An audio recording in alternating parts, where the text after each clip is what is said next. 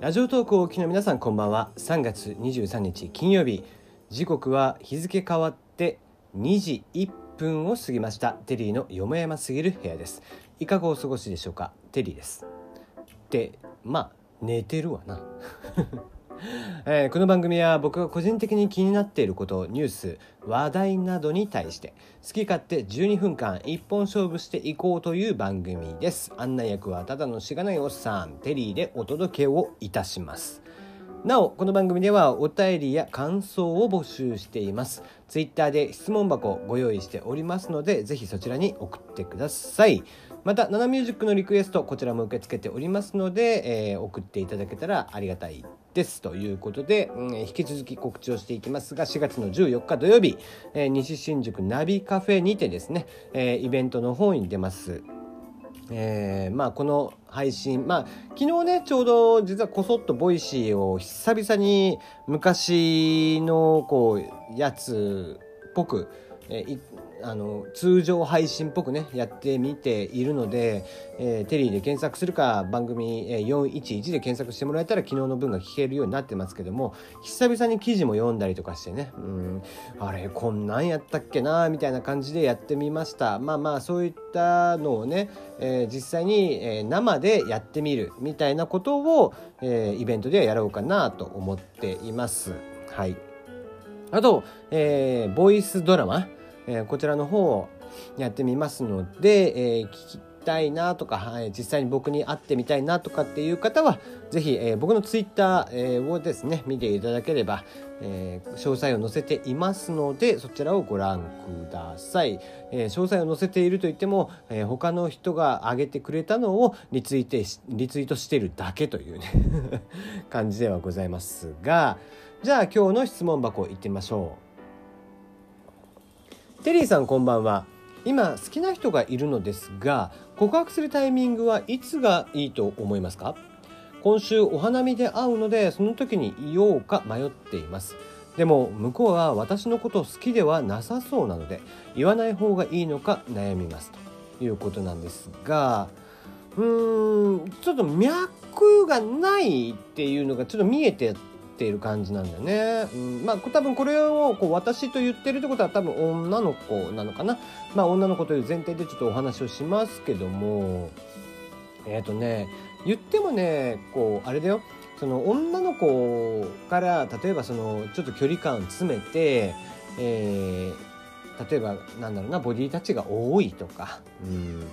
すごくこう、えー接する機会が多いとかってしてあげると大体男の子って落ちるので。うんまだ現段階で好きではなさそうっていうことであればタイミングとしてはそのお花見のタイミングでもしかしたらないかもね。うんでもこうなんだろうな、えーあえてこうそのお花見をしてる時に手をつなぐとかはなかったとしてもこうわざと肘が当たるとかね、えーぐらいの距離感。であこうなんか近いなって相手に思わせるぐらいの距離感で、えー一緒に見ていると、まあ、相手もねだんだんとそれに対して、ね、距離感を縮めてくれるんじゃないかなとは思いますので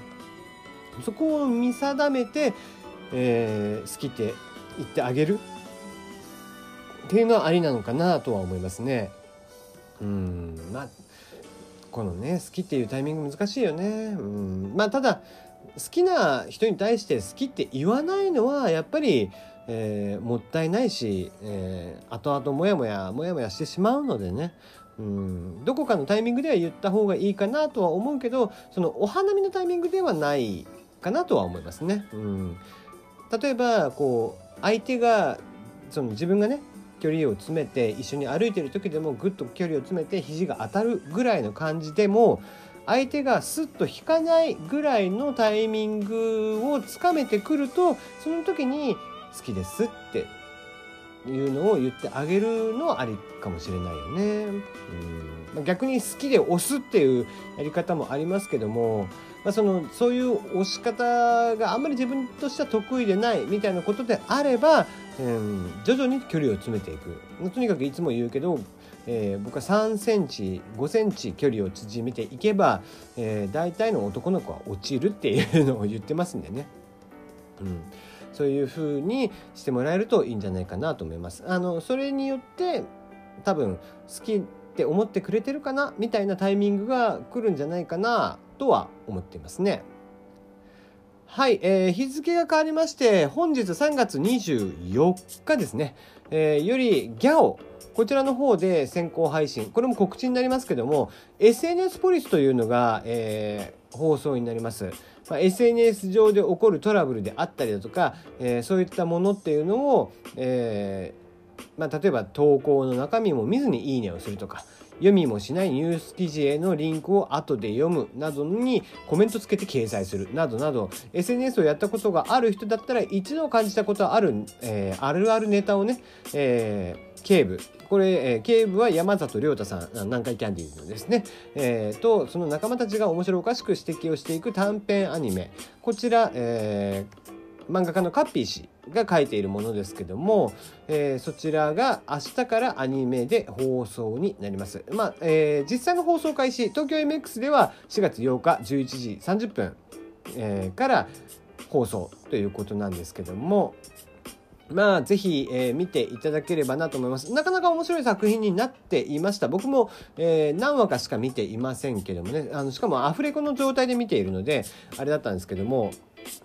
えー、結構面白い作品になっていると思います。えー、何ですかね。こう僕もね、えー、2話3話3話だったっけな？3つぐらい撮ったんだっけな、えー、モブでね、え、声をやってますので是非、えー、見ていただけたらいいかなと思っています。あのー、スタンプの方も、えー、近々発売というか、えー、今から作るんですけど えー、発売もか、えー、待っていますのでね、えー、今回も、えー星子旋風客というね、えー、脚本家の方、えー、東京リトルパン主催の、えー、ストレストレス怪獣シャンディ・ガフとか宇宙漂流ヒマラヤとかの脚本をやってらっしゃる星子旋風客さんと、えー、極悪プロデューサーまあクズですけどもね背景民泊様とかママは日本へ行っちゃ読めママは日本へ読みに行っちゃダメと言うけれども八千田昭久、えー、こちらがえー、プロデュースをしておりますのでまああのぜひ見ていただけたらいいんじゃないかなとは思っています。まあ八千田がずっとねこれをやりたいんだよねって言ってましたんでね、うん、そういった中で、えー、ちゃんとこういった形になったのはいいんじゃないでしょうか。はいじゃあ今日のニュースからいきましょう。えー、三井住友ホールディングス故障 SMBC グループにということで三井住友ファイナンシャルグループ、えー、ホールディングスじゃなかったファイナンシャルグループですね。は23日グループの故障を SMBC グループに改めると発表しました。これまでは持ち株会社名の、えー、三井住友 FG で、えー、その略称の SMFG、えー、を使っていましたが、えー、SMBC グループになるそうです。うんなんだろうな、うん。なんか意味あんのかな？うん。三井住友でいい気がするけどね。あんまりこう東京三菱 UFJ とかもさ、えー、なんかもうあっち行ったらこっち行ったりとかするから名前がねもうなんか覚えづらいよね。もっとシンプルにできないもんかねこういうのはね。えー、A スタジオ、えー、10代目サブ MC は川栄えー、鶴瓶早くも絶賛うまいということで、えー、女優の川栄がね、えー、4月から TBS トーク番組 A スタジオの新サブ MC に就任することが23日放送の同番組内で発表されました。まあ、ゲストでもね、冒頭出てたみたいですけどもね。うん、なんだろうな、えーと、彼女は本当その卒業してよかったよねやっぱり。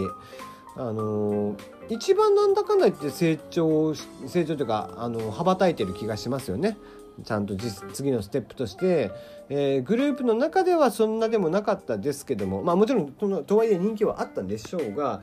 一番そこからあのさらに成長しているなという気がします。僕もこう演技とかを見ていて彼女の演技って